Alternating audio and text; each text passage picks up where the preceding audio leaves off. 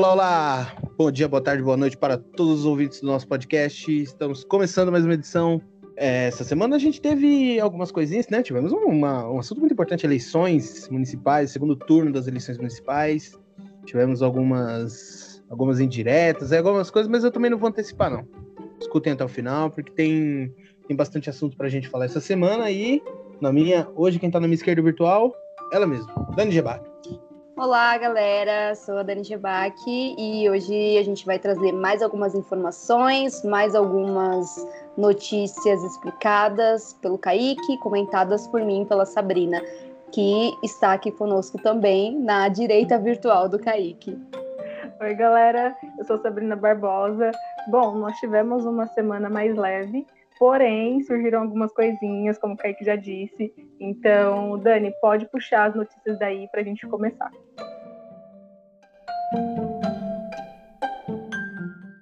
Então, galera, como a Sabrina disse, vou iniciar os trabalhos aqui, já trazendo a primeira notícia, que é sobre o Amapá. Finalmente, uma notícia boa sobre essa situação, que é o restabelecimento da energia do Amapá. Como vocês sabem, quem ouviu os últimos episódios, ou até mesmo quem esteve na internet nos últimos dias, pode acompanhar que o Amapá estava sem luz, sem energia, é, quase que o estado inteiro, e foi uma, uma situação caótica que agora foi resolvida. Então, o Kaique vai contar um pouco para a gente é, como se resolveu e falar um pouco para vocês o desfecho dessa situação. Então, a notícia é: energia no Amapá é restabelecida 100%, diz Ministério. Exatamente. Se você não está levando a quarentena muito a sério e decidiu desligar tudo, até mesmo sua internet, você está sabendo que o Amapá ficou 22 dias sem fornecimento de energia elétrica, né? Mas, na terça-feira, né, dia 24, o a distribuidora de energia né, do Amapá e o Ministério de Minas e Energia é, garantiram que o Estado já está com 100% da energia restabelecida. Né? Foram três semanas de uma crise energética que provocou muitas cenas dramáticas para a população, né? Além da falta de energia, que deixou boa parte da periferia da capital é, do Macapá né, no escuro, o, os amapaenses sofreram bastante com a falta de alimento, de água tratada e de recursos para poder lidar com esse apagão. Então, finalmente, depois de 22 dias, se encerrou. Apesar de alguns pequenos relatos ainda de instabilidade, querendo ou não, já boa parte dos serviços voltaram a funcionar. Isso já é um, um alívio para a população do Amapá. É, essa foi a felicidade da semana, eu acho que literalmente. Eu acredito que ainda tem muito o que se re restabelecer por lá, mas é aquilo, né? Devagar e sempre. Eu acho que faltou muito, muito apoio de, do governo em relação a isso, tanto que o Bolsonaro surgiu lá só depois que estava tudo andando, enfim. Então, eu acho que a população ainda vai sofrer com alguns abastecimentos de água, alimentos, supermercado, todas essas situações, mas eu já fico feliz de terem reabastecido essa energia para que eles possam tentar se reestruturar e também tem que acontecer as eleições lá no Amapá, que a gente comentou em um episódio que também foi é, suspensa por conta disso. Então, eu acho que teremos ainda boas notícias em relação ao Amapá.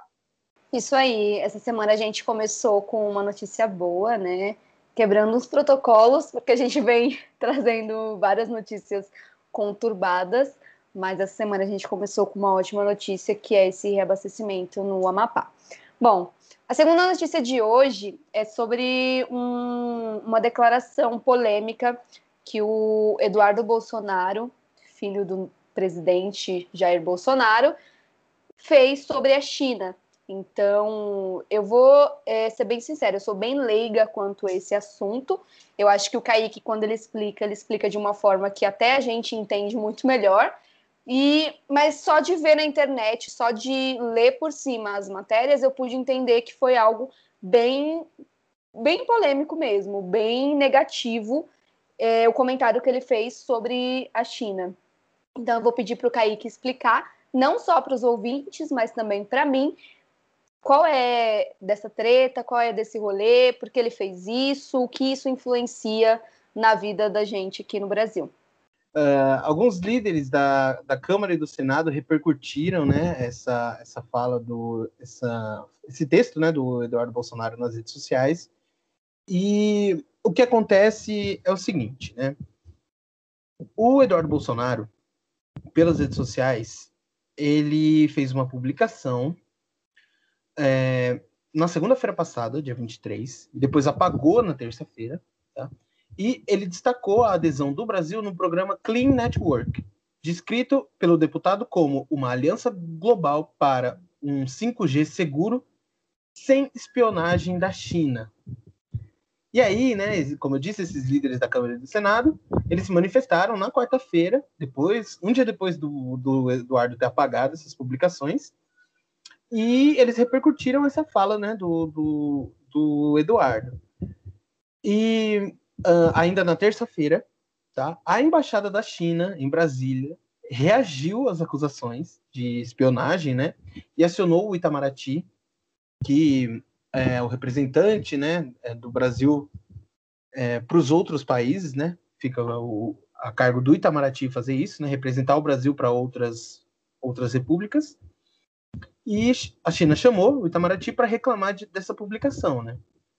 E em comunicado divulgado nas redes sociais da embaixada chinesa aqui no Brasil, Pequim afirma que, se não houver um ajuste de retórica, as autoridades brasileiras, abro aspas, vão arcar com as consequências negativas e carregar a responsabilidade histórica de perpetuar, de perdão, de perturbar a normalidade da parceria China-Brasil.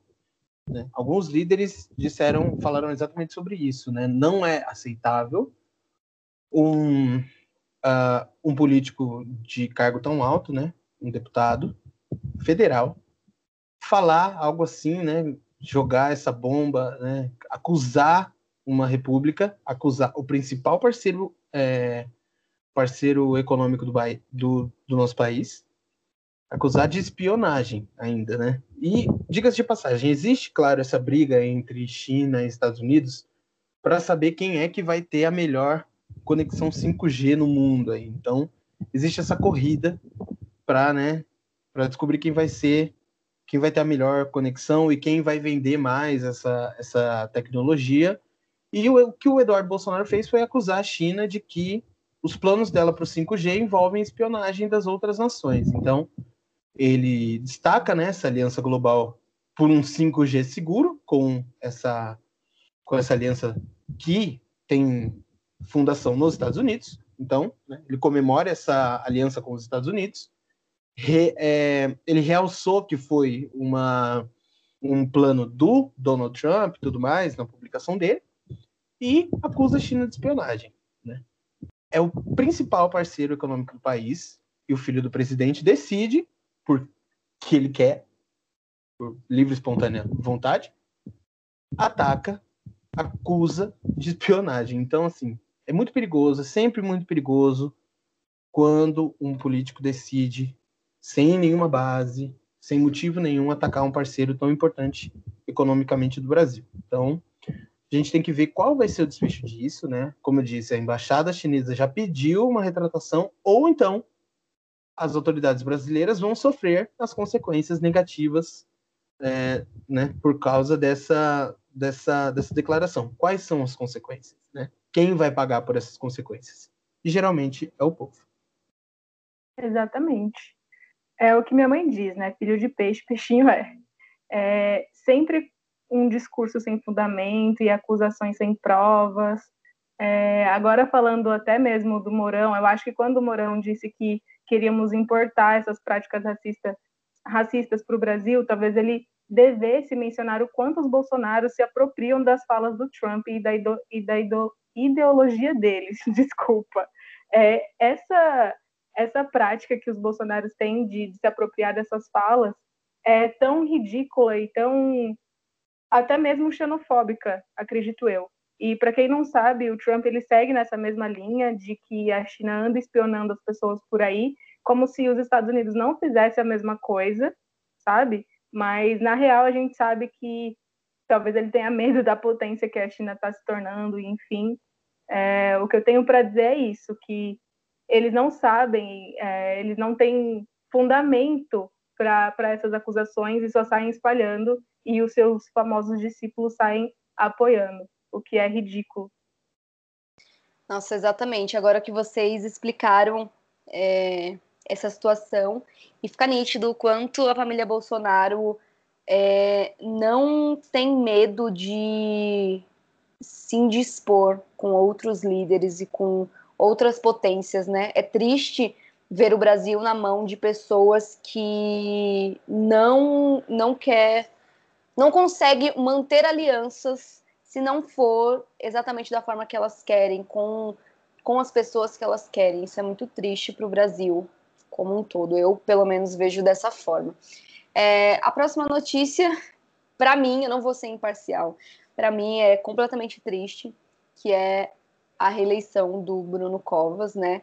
Para quem não sabe, o Dória era o prefeito e ele saiu para ser governador e o Bruno Covas, que era o vice, assumiu. Então, ele foi reeleito, né, né nesse mandato, nessa, nessa última eleição, e vai atuar aí nos próximos quatro anos, ou dois, porque é o padrão dos políticos do PSDB, basicamente ficar dois anos como prefeito e depois candidatar a governador e infelizmente ganhar. Então, a próxima notícia é sobre isso, sobre a reeleição do prefeito Bruno Covas. É, Bruno Covas venceu, né, o Guilherme Boulos com 59,38% dos votos e quase dobrou o apoio que tinha recebido no primeiro turno, né? Quando ele tinha, quando ele teve, aliás, no primeiro turno, 1,7 milhão de votos, né? E além disso, o, o Bruno Covas, né, o Tucano, lembrando, ele venceu em 50 das 58 zonas eleitorais da cidade. E olha que um dado interessante que em uma dessas zonas eleitorais, lá em Indianápolis, em, perdão, Indi, Indianópolis, na zona sul, a votação chegou a ser 76% a favor do Bruno Covas. Ou seja, teremos mais uma vez um mandato de um político que está aliado a. É muito importante que vocês se lembrem que o Bruno Covas foi vice do Dória e o Dória se elegeu prefeito de São Paulo com a chapa Bolsonaro. Tá? Então, pode até tentar se desvincular agora, mas a gente sabe como é a política, né? Então, é muito triste, é muito complicado e, querendo ou não, a gente viu também nessa eleição uma decaída na, na, no próprio ato democrático de votar, né? A gente viu muito nas redes sociais as pessoas falando sobre a festa da democracia e a festa da democracia, pela primeira vez, né, desde 1988, teve a menor é, a menor participação né, no, na votação do segundo turno. Então, a cidade de São Paulo registrou mais de 2,7 milhões de eleitores, que vale a 30,8%, que não foram às urnas neste domingo, tá? O número supera a votação do Guilherme Boulos, por exemplo. O Guilherme Boulos ficou é, na segunda colocação com um pouco mais de 2,1 milhões de votos. E o Bruno Covas recebeu 3,1 milhões de votos, né? E os nulos e brancos ficaram na casa dos 800 mil votos. Ou seja, esse é o segundo turno, é, é a maior abstenção, ou seja, a maior, o maior número de faltas, ou seja, as pessoas nem foram às urnas votar, o maior número desde 1988. Então, a festa da democracia ficou bem vazia nessa última eleição. E falando sobre Covas, assim que ele foi eleito, ele uh, fez um, um, discurso breve até, e uma das falas mais importantes, ele disse o seguinte: restam poucos dias para o negacionismo e o obscurantismo, né? E depois do anúncio da votação ao lado do governador João Dória, ele fez críticas indiretas ao presidente Jair Bolsonaro, é, disse que as urnas derrotaram o obscurantismo e o negacionismo e que São Paulo voltou a votou a favor da ciência. Bom, eu acho que São Paulo não votou a favor da ciência, tá? São Paulo não estava pensando nisso, efetivamente. Eu não acho que São Paulo estava votando. Eu, na verdade, eu acho que São Paulo não votou nem por seu próprio bem. Então, infelizmente, é, temos Covas de novo na prefeitura, mas só algumas ressalvas. Bruno Covas vai ter uma oposição muito grande, já que o PSOL ganhou muito, muito apoio esse ano, então temos muitos vereadores do PSOL esse ano. Então, ele vai ter muita resistência para muitos projetos. E a gente espera que pelo menos os vereadores, que aumentou o número de vereadores que lutam pelas causas mais sociais, vou dizer dessa forma para não dizer vereadores da esquerda, né? Porque parece que quando você fala esquerda no Brasil, você bota fogo numa fogueira desnecessária. Mas os vereadores do PSOL, que geralmente são mais ligados às causas sociais, estão em maior número é, na, na, na, Assembleia.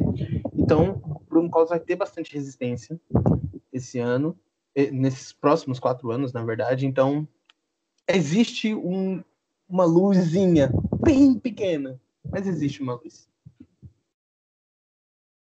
É, eu acho que esses 2,7 milhões de eleitores, né, que não foram às urnas nesse domingo, talvez faria, talvez não, né, faria muita diferença se eles tivessem ido e dado o seu voto. Mas o que eu tenho para dizer aqui é que o Bruno Covas ele evitou a sua campanha inteira a associar a sua imagem, né, com o João Dória e, enfim, por todas essas questões do da chapa junto com o Bolsonaro e tudo mais, e meio que, e meio que fracassou, né? É, mas o que eu quero ressaltar aqui é uma importância de todo esse movimento que está sendo gerado, né, com essa reeleição do Covas, com o Dória lá no palanque junto com ele, que isso pode ser uma articulação para que, né, como ele mesmo já já insinuou diversas formas a sua candidatura à presidência. Então a gente precisa ficar de olho em todos esses movimentos a partir de agora para saber quais serão os próximos passos do Dória, como que serão as articulações dele para que ele se eleja em 2022. Isso eu acho muito importante. Bom, é, uma das coisas que eu tenho para comentar sobre isso é que é muito triste que as pessoas não tenham ido votar.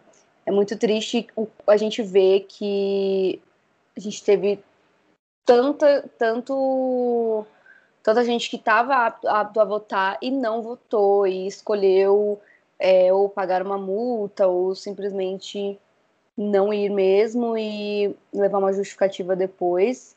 É, é muito triste isso porque a gente acaba é, tendo um, eleito uma pessoa que, ok, a maioria que votou escolheu, mas a maioria, a maioria de fato, nem se deu ao trabalho de escolher. Então é uma das coisas mais tristes assim que eu vi em São Paulo. E agora a gente vai passar aí mais quatro anos com um partido que já está há muito tempo governando São Paulo e que a gente já sabe é, como eles trabalham, não, não tem nada de muito novo. Então eu não tenho muita esperança para esse mandato. É, eu queria puxar de novo de uma coisa que a Sabrina comentou, muito importante da gente ver esses movimentos políticos que vão acontecer nos próximos meses e anos, enfim, 2022 já está aí praticamente, é o seguinte, essa questão realmente do Dória e do Bruno Covas, tá? A gente tem que lembrar que Bruno Covas, com essa parceria com o, com o, o Dória, Bruno Covas pode chamar muito voto para o Dória, e lembrando que a cidade de São Paulo é a mais populosa do país o maior polo votante do nosso país. Tá? Então, os votos de São Paulo têm muita importância em 2022. Se a gente está vendo uma decadência do bolsonarismo, a gente também tem que tomar cuidado da ascensão do Dória. Tá? Tem que olhar para os dois lados. Tá? Nenhum é bom. Então, a gente tem que tomar muito cuidado com isso. A derrota do Boulos, a vitória do Covas representa muita coisa. E falando também uh, sobre uma coisa que a Dani falou, é o seguinte: vamos olhar os números, tá? 2,7 milhões de eleitores não foram nem votar. Mais 800 e é, aproximadamente 800 mil votos. Isso dá um total aproximado de 3 milhões e meio de votos que não foram para ninguém. 3 milhões e meio. O Bruno Covas se, é, se reelegeu com 3,1 milhões de votos. Então, a festa da democracia, quem ganhou não foi a democracia, tá? Porque a democracia não foi votada. Exatamente. Exatamente, Kaique. Obrigada por trazer os números. É, o, a próxima notícia é sobre o exame do Enem. Então, como vocês sabem, né, o, é, por conta da Covid, teve, tiveram as votações para o Enem, para qual data seria e tudo mais. E agora, né, chegando perto do, do, da realização do exame, a gente não, não vê grandes movimentações. Então, a notícia é: o governo não usou verba contra a Covid-19 no exame do Enem. O Kaique vai explicar para a gente o impacto que isso tem. É, a, a gente está a menos de dois meses da realização do Enem, tá? E o governo não gastou realmente nenhum real dos 178 milhões disponibilizados, tá, via medida provisória, para adotar medidas emergenciais de segurança é, relacionadas, né, a, ao exame que vai acontecer ainda numa pandemia já que a gente ainda não tem previsão de vacinação. E como o Enem está previsto presencialmente para os dias 17 e 24 de janeiro e digital, né, da forma digital, nos dias 31 e 7 de fevereiro, a gente realmente provavelmente vai estar ainda numa pandemia. Então, tem todo esse dinheiro, 178 milhões de reais disponíveis para o governo fazer suas movimentações, se preparar, e a gente está a menos de dois meses do Enem. Tá? A gente tem, o governo tem menos de dois meses para planejar um exame que acontece no Brasil inteiro, tá? Bom, em setembro foi divulgada esse, foi publicada, né, essa medida provisória liberando esse valor em setembro, tá? E até agora o Ministério da Educação e o INEP, né, não fizeram movimentações para adotar as medidas. E a prova foi adiada, né, por conta da pandemia, e ela vai ter, né, claro, já está definido que ela vai ter o distanciamento entre os estudantes e o uso obrigatório de máscara e álcool gel. Para as provas digitais, ainda não tem acordo assinado sobre qual a plataforma vai ser utilizada, sobre qual sistema vai ser utilizado para fazer as provas. Então, não tem nenhuma informação. Se, eu, se alguém chegasse para mim e perguntasse assim, Kaique, qual o seu chute sobre Enem? Um novo adiamento. É, para quem não sabe, o Enem estava previsto para acontecer agora, em novembro, né? E aí, com essa luta dos estudantes, conseguiu esse adiamento, como o Kaique e a Dani colocou, para janeiro e fevereiro de 2021. É, o que eu quero, o que eu tenho, na verdade, para dizer aqui é que o, o Kaique já disse que a gente não tem literalmente nada definido em relação a isso.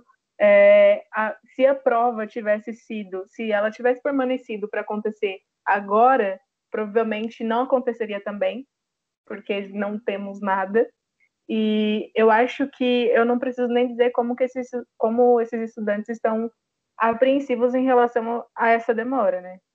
Mas o que vamos esperar de um governo que começou sem planejamento, né, amores? Então, é isso. E aí aqui eu vou colocar alguns números que ano passado, em 2019, 3,9 milhões de estudantes se candidataram ao Enem. E aí, esse projeto piloto, é, o governo chegou a comunicar que seria é, disponibilizado, né, a previsão de, de, de candidatos seria de 50 mil.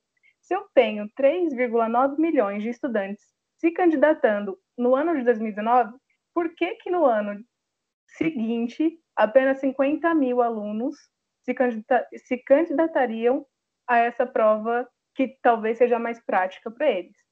E aí, como o Kaique colocou, as provas digitais elas ainda não têm um acordo assinado, mas o INEP confirmou recentemente que o contrato está em fase de finalização. Quando será finalizado? Aí só Deus sabe. É importante falar que é, esse piloto é sobre as provas digitais, né? E as pessoas estão bem ansiosas para saber como vai ser todo esse processo. E a gente só tem que como aguardar, né? Infelizmente, um despreparo, uma falta de organização que a gente está vendo não só né, na questão do Enem, em várias questões no Brasil, e o Enem é uma delas. A próxima notícia é referente aos dados da Covid, né? O Brasil tem 172.850 mortes e 6.313.679 casos de Covid. É, isso é apenas, na verdade, uma atualização dos números, que é, e é muito importante tá, se ligar nessas atualizações, porque a média móvel de mortes no Brasil, nos últimos sete dias, subiu para 522, né, é, média móvel, ou seja, pega é, os dias, né? Os dias começo de semana e fim de semana, onde os números são mais altos e mais baixos, respectivamente, tira esses números e faz a média móvel. Nas, algumas semanas atrás, essa média móvel estava sempre na casa dos, das 400 mortes, 300 mortes. Agora subiu para 500, né? Mas um indicativo da segunda onda. E esse levantamento foi feito né, pelo consórcio de veículos de imprensa a partir de dados das secretarias estaduais de saúde. E hoje se falou muito dessa notícia hoje, tá? Eu acompanhei bastante a repercussão do seguinte: havia um burburinho, né? Havia um diz que me diz que caso Bruno Covas fosse reeleito, a situação da, da do de como os governos estaduais e municipais, ou seja, João Dória e Bruno Covas, cuidariam da Covid-19 em São Paulo, mudaria. Dito e feito, tá? Hoje, o governador João Dória anunciou que o estado vai regredir para a fase amarela da Covid é, do Plano São Paulo, onde os comércios e serviços vão reduzir o horário de funcionamento. Tá? Ele anunciou hoje, né, nessa segunda-feira, dia 30, que todo o estado de São Paulo não é, não está separado não. É o estado de São Paulo inteiro vai voltar para a fase amarela né, do, do plano estadual de combate ao coronavírus. Dessa forma, comércios, bares, restaurantes, academias e eventos culturais terão mais restrições, principalmente no que se refere à capacidade para o público e horário de funcionamento. Tá? Pelo programa né, de flexibilização, funciona da seguinte forma: né, o Plano São Paulo o estado ele foi dividido em algumas regiões e algumas fases também, que vão de 1 a 5. Fase 1, fase vermelha. Fase 2, fase laranja. Fase 3, amarela. Fase 4 é a verde. E a fase 5 é a, a que todo mundo espera, que é o, o, o, antigo normal, né? E o que que, o que que aconteceu, né? A gente está regredindo da fase 4 para a fase 3, tá? E as principais diferenças dessa regressão é que o atendimento, é, ou seja, é, a capacidade total de pessoas em determinados serviços vai ser reduzida de 60% para 40%, o funcionamento dos serviços vai ser reduzido para apenas 10 horas e até as 22 horas da noite no máximo.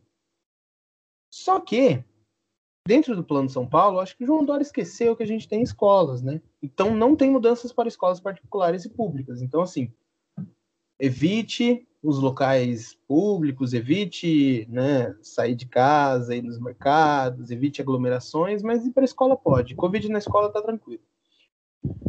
Bom, a minha crítica aqui é claro, né, as escolas não deveriam nem estar abertas, as escolas nem deveriam estar abertas, mas enfim, estão abertas mas elas serem esquecidas no plano de São Paulo é muito triste, tá? Muita gente querendo ir para a escola, como a gente já falou na última notícia, a gente está falando, na penúltima notícia, perdão, a gente está falando sobre Enem. As pessoas querem ir para a escola, querem estudar, querem fazer o Enem.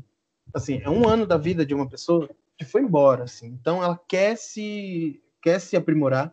E é claro que ela vai ir para a escola, é claro que tem muita gente que vai querer se arriscar. Infelizmente, essa é a verdade porém, é, né, de, de certa forma, é trabalho do governo nos ajudar também nesse sentido. Porém, apesar do que muita gente falou sobre ser uma manobra política, o fato de São Paulo não estar combatendo a Covid, como deveria, por causa das eleições municipais, e aí, ah, pronto, acabou a eleição municipal, vamos mudar, agora a gente combate de verdade. Eu acho que assim, realmente a gente teve um momento de redução de casos, de redução de mortes, ou não foi anunciado. Agora, a gente está batendo de frente com uma segunda onda. Com todas as minhas críticas a esse, a, a esse plano São Paulo, a, né, as aberturas, a normalização da, da, da frequência nas escolas, é uma decisão acertada, tá? A decisão correta é essa é endurecer um pouquinho mais, deveria endurecer muito mais, mas a forma correta de lidar é essa, endurecer um pouquinho mais essas medidas de segurança para a gente não ter um aumento significativo nos casos. E como a gente falou algumas semanas atrás, já que o Ministério da Saúde vai esperar morrer muita gente para fazer alguma coisa, pelo menos, manobra política ou não, o governo do estado fez alguma coisa para tentar salvar um pouquinho mais de vidas. Bom, é, sobre isso, eu, é, independente de ser uma manobra política ou não, eu só acho muito curioso a pessoa não esperar nem 24 horas de ter acabado as eleições, sabe? Fica uma o corpo coisa... nem esfriou. Exatamente, exatamente. É, é isso que, que passa pela minha cabeça, porque as eleições com certeza influenciaram muito para o crescimento, para a evolução do vírus, porque as pessoas tiveram que sair para votar. Isso é óbvio. E mesmo com todos os cuidados, é, tiveram escolas cheias, tiveram pessoas que não tomaram todos os cuidados e que contraíram os vírus, o vírus, desculpa, nesse processo de sair da sua casa e votar, entendeu? Não tem como negar isso. Uma pessoa está muito tempo em casa e ela se expõe e claro que ela é, é, se expôs por uma para ir votar, né? Porque precisa, mas é uma exposição querendo ou não. E então fica muito estranho, vou falar a palavra estranho, que ele tenha feito isso pouquíssimo tempo depois do da eleição acabar e do candidato que ele tinha mais afinidade de ganhar. Bom, chegamos ao fim de mais um episódio do nosso Mulher Podcast. E eu quero agradecer a cada um que nos escutou até aqui. E aí eu vou falar pro Kaique, né? Fazer os agradecimentos dele, todo aquele charme que ele tem. Pode chegar aí então, Kaique. Bom, vou usar todo o meu charme para pedir para vocês escutarem o episódio até o final é, para vocês continuarem seguindo a gente nas redes sociais, continuarem escutando nosso podcast. Não se esqueçam de comentar, de dizer o que vocês estão achando, de dizer o que vocês não estão achando, fazer suas críticas. Ou elogiar também, a gente aceita elogio, estamos aceitando. Obrigado. Muito obrigado. Até a próxima semana. Obrigado às minhas parceiras de podcast, Dani Gebac, Sabrina Barbosa. Até a próxima, pessoal. Isso aí, galera. Muito obrigada. Obrigada por terem escutado até o final. A gente se vê num próximo episódio. Espero que vocês tenham é, gostado desse episódio, que vocês estejam gostando do nosso trabalho, principalmente do trabalho do Kaique, que faz toda a seleção de, de notícias e que explica tão bem explicado para que a gente possa entender o que está rolando no nosso estado, no nosso país e às vezes até no mundo. Então, muito obrigada. Siga a gente nas redes sociais, arroba um olhar periférico. E é isso. Tchau, tchau.